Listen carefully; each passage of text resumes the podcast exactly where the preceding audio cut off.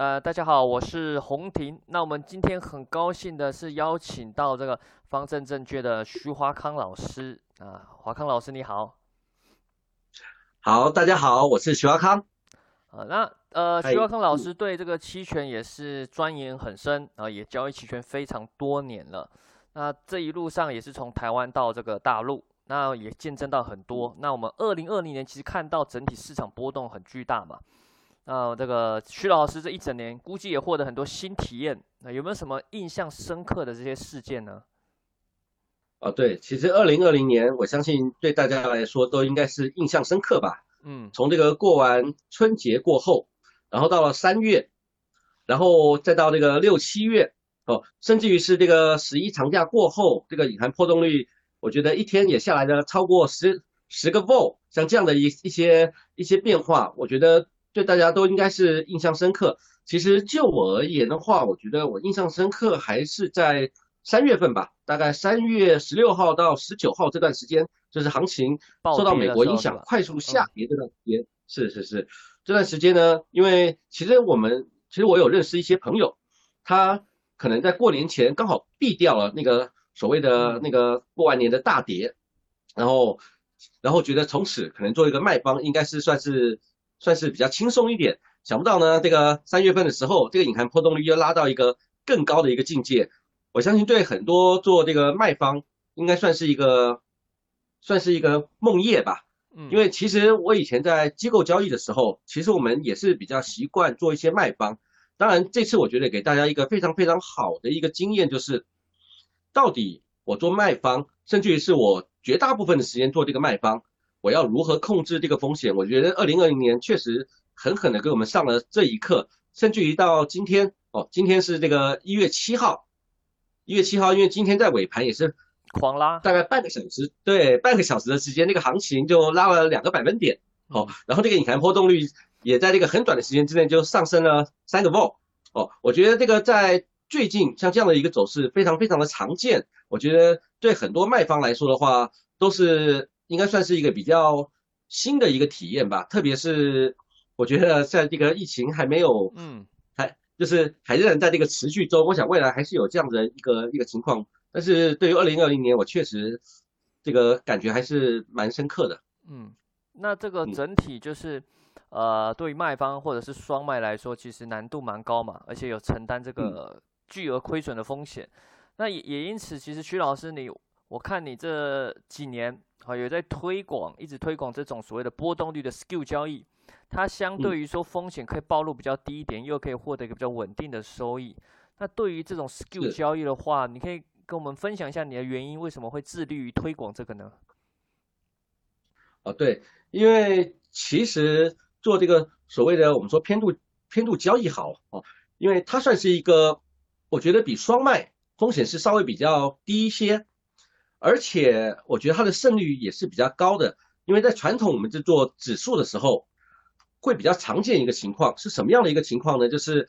下跌的时候速度还是比较快，上涨的一个速度还是比较慢。虽然在我们国内我们看起来好像常常。所所谓的一个虚值的认购，嗯，这这一块会比较高，然后也常常会出现一个所谓大涨的一个状况，但是过去几次大涨，各位也可以发现，就是它并没有隔夜的跳空大涨，而是大概都是在下午下半场的时候，这个行情才比较明显的做一个比较快速的一个拉升。我觉得在很多程度上来说，它至少还是一个所谓的连续性的行情，所以只要我们够眼明手快的话。它的对冲还是可以做一个比较安全的，把这个风险给规规避起来。好，但是呢，这个下跌的时候呢，有的时候常常会因为某些特殊的事件会产生一个比较大的一个跳空，不管在二零二零年的二月三号也好，甚至于是在这个三月份，这个因为美国股市大跌造成一个大家心理上的恐慌，看到美国股市哇又大跌了，嗯，然后。产生这个隔日的这个比较大的一个跳空，如果有这个跳空的话，事实上我们在这个风险的这个对冲上比较难产生一个连续性，就是比较难把这个所所谓的一个伽马风险给对冲掉。所以如果我们在做这个所谓的一个偏度交易的时候，我觉得如果你比较多的时间是持有这样的一个仓位的，首先你的风险就降低了一半，至少行情在很快的跳空往下的时候，你的风险是绝对是有限的。然后第二个，你目前为止看起来往上还是一个比较连续性的一个行情，所以我个人认为它还是属于一个比较容易，至少在概率上，我觉得要赚钱，嗯，它的风暴比还是一个比较合理的一个比值，而且为什么还还会再再推这个？有另外一个原因就是。因为在这个行情波动比较高的时候，你看波动率比较高的时候，我觉得做这个 skew 交易，它的一个胜率会非常非常的高。我举个例子来说，因为我们常常会，我们常常会说，就是嗯，我们要赚很多倍的时候，你会买哪个行权价？大家都会知道，我们应该买很虚值的。嗯，它呃，确实是真正行情在大涨大跌的时候，我们说大涨好了，因为。国内这是，比如比如说像二零一八年一百九十二倍，甚至于是在七月六号到七月七号之间赚了这个四五十倍，像这样的一个行情，都还是一个大涨所产生的这样的一个情况。如果要大涨的话，我们会买比较虚值的一个一个一个行权价，然后虚值的行权价它到底有什么样的一个特征呢？就是隐含波动率在上的时候。它的那个 Vega 的那个那个数值会慢慢的去往这个所谓这个平值，嗯的这个 Vega 的这个数值去做一个贴近，所以它的 Vega 值会变得很高。但是当隐含波动率下来的时候，它的 Vega 值会很快的掉下来。我们再从另外一个角度来说好了，当这个隐含波动率上来的时候，我们虚值的认购，啊虚值认沽当然也有同样的一个情况哈，就是它的。那个上涨的一个百分比，或者是上涨的一个倍数会非常非常的高，而且非常非常的快。当然平值它可能上涨的一个数字是比较大的，但是由于虚值上涨的很快，当隐含波动率一稍微一回的时候，你可以发现虚值也会回来的掉的很快，会相对对也会很快。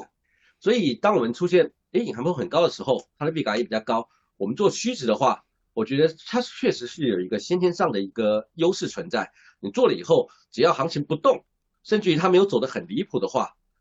第一个，它离现在的平值相对距离是比较远的。我们在未来的几天，甚至于是，甚至于是几个小时吧，有的时候，嗯，我们就可以就可以很快的把那个波动率的那个利润就拿到手。我觉得这个是在常常有这个大波动的时候，它会是一个，我觉得是一个低风险、很好获利的一个一个一个工具吧。嗯。特别是今年，我也发现这样的一个情况，所以我在今年也会比较去推这个，它就是风暴比，我是觉得高隐含波动率的时候，确实比你双卖会来的合适。嗯，所以它是比较适合就是隐含波动率整体偏高的时候嘛。哦，对对对对，确实我是觉得，就像最近现在是不是机会又变多了？哦，对，其实像今天哦，今天我也说一下日期哈，就是二零二零。二零二一年的一月七号，今天尾盘的时候，你可以发现最虚值的那个认购是四块一，嗯，然后，然后第二虚的是四块钱，你可以发现四块钱的它的报价只有就大概三百六左右，但是呢，四块一的它的报价到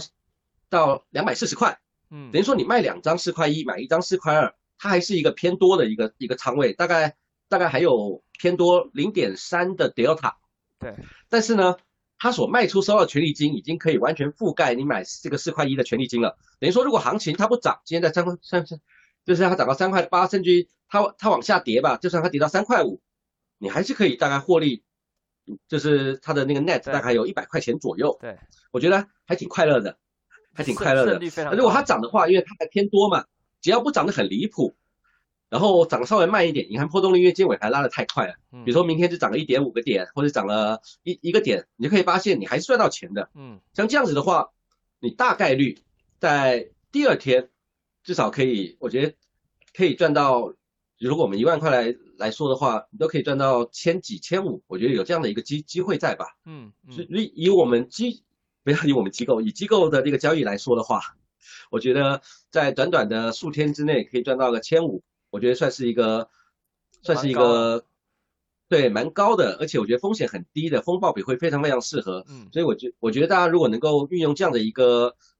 一个技巧吧，就是说，当你还有资金的时候，你会发现，哎，市场好像对你还不错，会有这种感觉。对对，就 SKU 交易其实也是一个所谓进可攻退可守的一种交易的方式。是对，不过因为从二零二零下半年吧，我记得是双卖策略，那时候其实蛮多人在用，因为那时候那个时期对他蛮有利的，许多人在这时候也获得蛮高的收益了。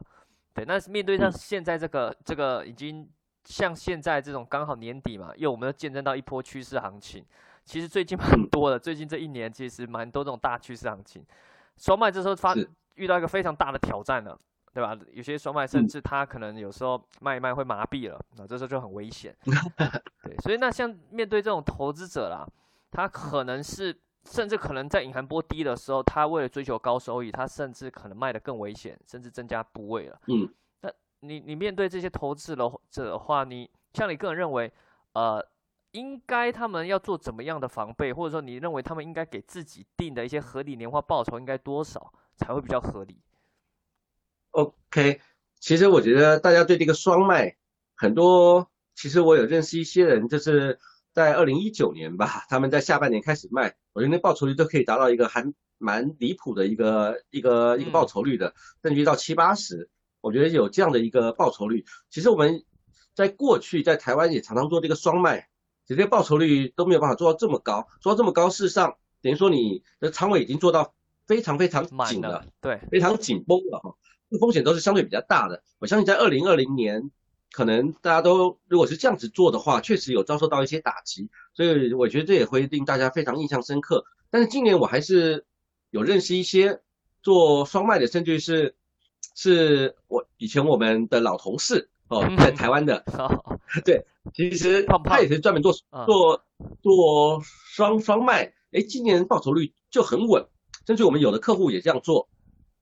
但是为什么可以这么稳呢？有很重要的一点就是仓位的一个控制，就是说隐含波动率高的时候，事实上你的仓位可能就要相对比较清仓哦。比如说我们一般隐含波动率没有特别的、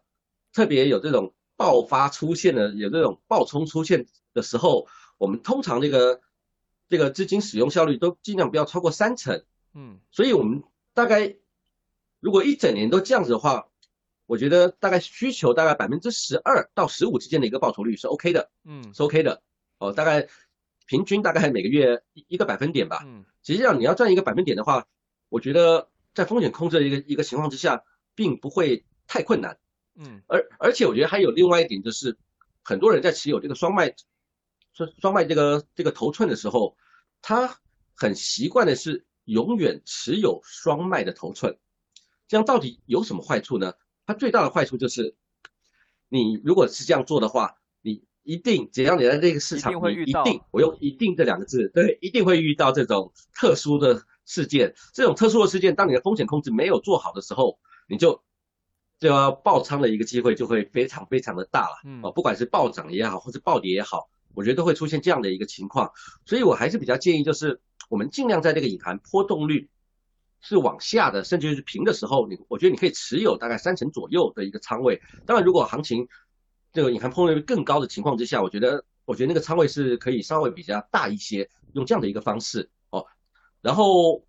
有一点就是，我觉得大家还是要有一些分位数或者是一些波动率的支撑跟压力。我举个例子来说，比如说当这个隐含波动率，当这个隐含波动率从这个三十往下掉的时候。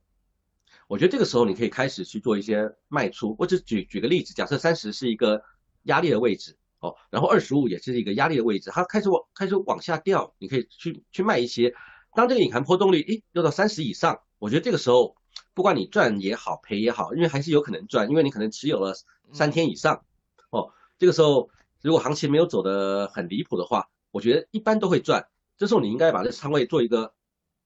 做一个止损先出场，止损哦，止损，对对，止止损或止盈都有可能。我觉得可能大部分大概率是止止损吧。嗯，等到它又掉到三十以下，你再重新再再放进去。嗯，哦，然后呢，比如说它跌到二十五，然后呢二十五以下，然后它要上来以后，你就把这个仓位给做一个止盈，然后再下去的时候再做一个放的一个动作。我觉得我们还是希望在这个波动率。一直往下的一个过程里面去做这个所谓双脉哦，因为我觉得破洞它还是有一个特特征的，就是它上去的速度很快，而且时间是没有太长的。嗯。但下来的时间呢，它要慢慢回归均速，然后快快的拉离均速，然后慢慢的回归均速，所以我们可能持有卖的时间还是会比较久一点，但是我们还是希望它在慢慢回归均速的过程里面，你去持有它，我觉得那是一个比较相对比较舒服吧，舒服的一个过程。当然，它从越高处去开始回归的时候，我觉得那个仓位是可以从这个越大。当然，有的时候我们还是希望能够长期持有一些双卖的，其实我就建议。都尽量不要超过三成，甚至于是诶稍微比较偏低在二十左右的时候，甚至于是持有两成左右就 OK 了。我觉得还是有机会把你的仓位慢慢给加上去的。因为我们认识的很多朋友里面，我觉得仓位的一个控制，不是说头寸的控制，在这个双卖还是相对来的重要。你要随随你要随时随地的去提醒自己，赚钱的机会还是挺多的哦。但是你要控制住这个风风这个风险。你在持有两成的仓位的时候，突然遇到了一个。比较极端的走势，我觉得那个风险还是比较能够控制，顶多亏个五个点或是多少个点，我觉得这个已经算是比较大了。这个时候呢，你手中又有钱，然后你看波动率又很高，我觉得这个时候反而是一个更好的一个机会了。我觉得多几次这样的一个循环，你可能会更了解这是仓位的一个缩跟放的一个过程，这个才是我们在做这个双卖一个蛮需要去去体会跟了解的一个动作。嗯，对，就是仓位管理是非常重要的。是是是，对。那我们现在也看到，二零二一现在一开局行情就这么好，对吧？这个新的一年，那你们团队有没有定了一个什么目标？有没有期待在期权市场上有更什么样的这个这个期待吗？因为其实我们还是以这个以这个推广为主啦。哦，虽然我以前是做这个产品的交易的，但是因为我到了到了这家公司以后。其实我还是希望能够尽量把这个波动率的交易去做一个对更更多人了解，所以我在去年的时候也做了一个所谓老徐定制版，就是所谓的交易员三件套。什么叫三件套呢？因为刚刚这个陈老师他有说，就是有说到这个所谓的 skill 一个偏偏度的一个交易。实际上我是希望大家多能够了解所谓买波动率跟卖波动率我们是怎么做的，这是双买跟双卖。哦，事实上买买入波动率，事实上事实上是做了一个双双买的一个动作，卖波动率呢是做了一个双卖的动作。到底这个买卖波动率是有什么样的一个一个差异性呢？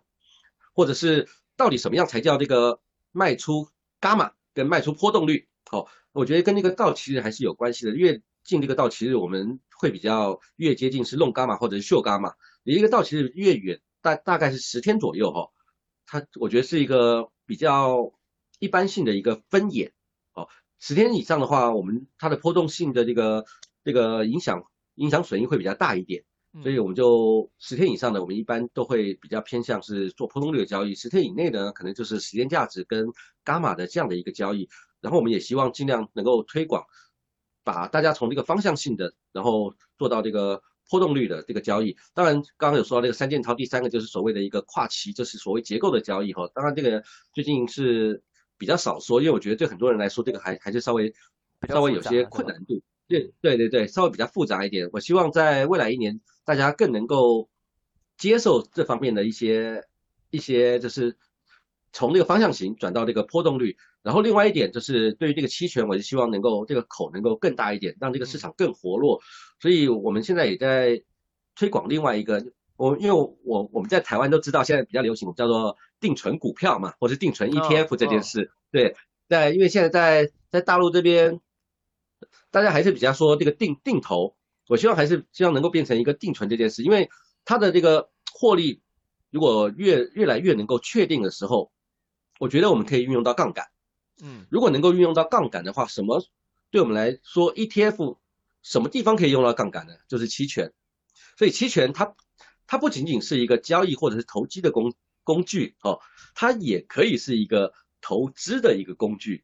我觉得这一点也希望在在二零二一年渐渐的让大家能够接受。我们只要经过很简单的一个换月哦，把它换到下一期，然后我们就可以做一个延伸。然后呢，你就可以利用它的杠杆来去做。我们也可以不考虑它的一些非线性的一些情况，我们就考虑它杠杆这样的一个状况。我觉得这个期权。这样的一个工具，希望也能够为大家慢慢接受。其实这也是今年比较希望能够做的两个重点，就是第一个波动率交易，第二个在这个投资上，大家越来越能够接受期权这件事。嗯，看起来这是任重道远。哎，那你刚刚说到，我记得应该是你们最近有出一个新书吧？哦，对对对，对，这书名是叫什么呢？我们可以让听众朋友也可以来支持一下。哦，这个书名就是这个财富自由之路，自由之路。对，ETF 定投的七堂进阶课。哇，这在京东商城上面都有，对吧？哦，对对对，也可以买到。对，其实这个就是我刚刚所说的，就是希望能够把这个定投，我我更希望说定存这件事，嗯，然后大家在做一做的过程里面。逐渐累积到资产，到了更确定的时候，什么叫更确定的时候？就是其实什么时候会涨，它跌的越多，未来越涨的概率概率就会越大。其实，在越低点，你就可以越用这个杠杆。那到底要如何运用杠杆？其实这个期权它就是其中一个方式，可以给大家作为一个参考。这个是今年也希望大家慢慢能够接受这样的一个情况。然后这边也要特别说一下，因为大家说到杠杆，可能说哇，我们是不是要用五倍、十倍？不用。哦，我希望大家能够从比如说一点二倍、一点五倍慢慢开始，因为呢，你要赚钱呢，我觉得这个风险控制还是要要，它是要放在最首位的哦。因为像定投这件事，很多人说我们要怎样才能财富自由，可能要二十年、要三十年，但是你用了杠杆以后，我们希望能够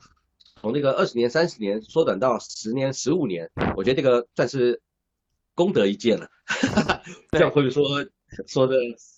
他把自己说的有点伟大，功德一件，就是让大家投资者慢慢的变富啊，但在这个期间缩短一点。呃，是的，是的，但也不会说，也不会说太短。有些人很贪心，可能想要两个月就三个月就变富了。对，其实也是有这样的一个机会的，那可能要多做善事吧，多做好事。对的，对，然后赚到钱以后，千万要尽量赶快离开市场，要不然凭运气赚到的。还是有蛮大的可能会凭这个本事亏掉。其实我觉得大家还是要认清，我到底是不是运气赚到的。哦，对，这个是，这的确是。对，好呀。那新的一年，当然我们也期待投资朋友们，当然可以靠我们这个牛市能获取更多的利润。哦，那我们这次也很感谢徐华康老师跟大家分享这些非常重要的经验。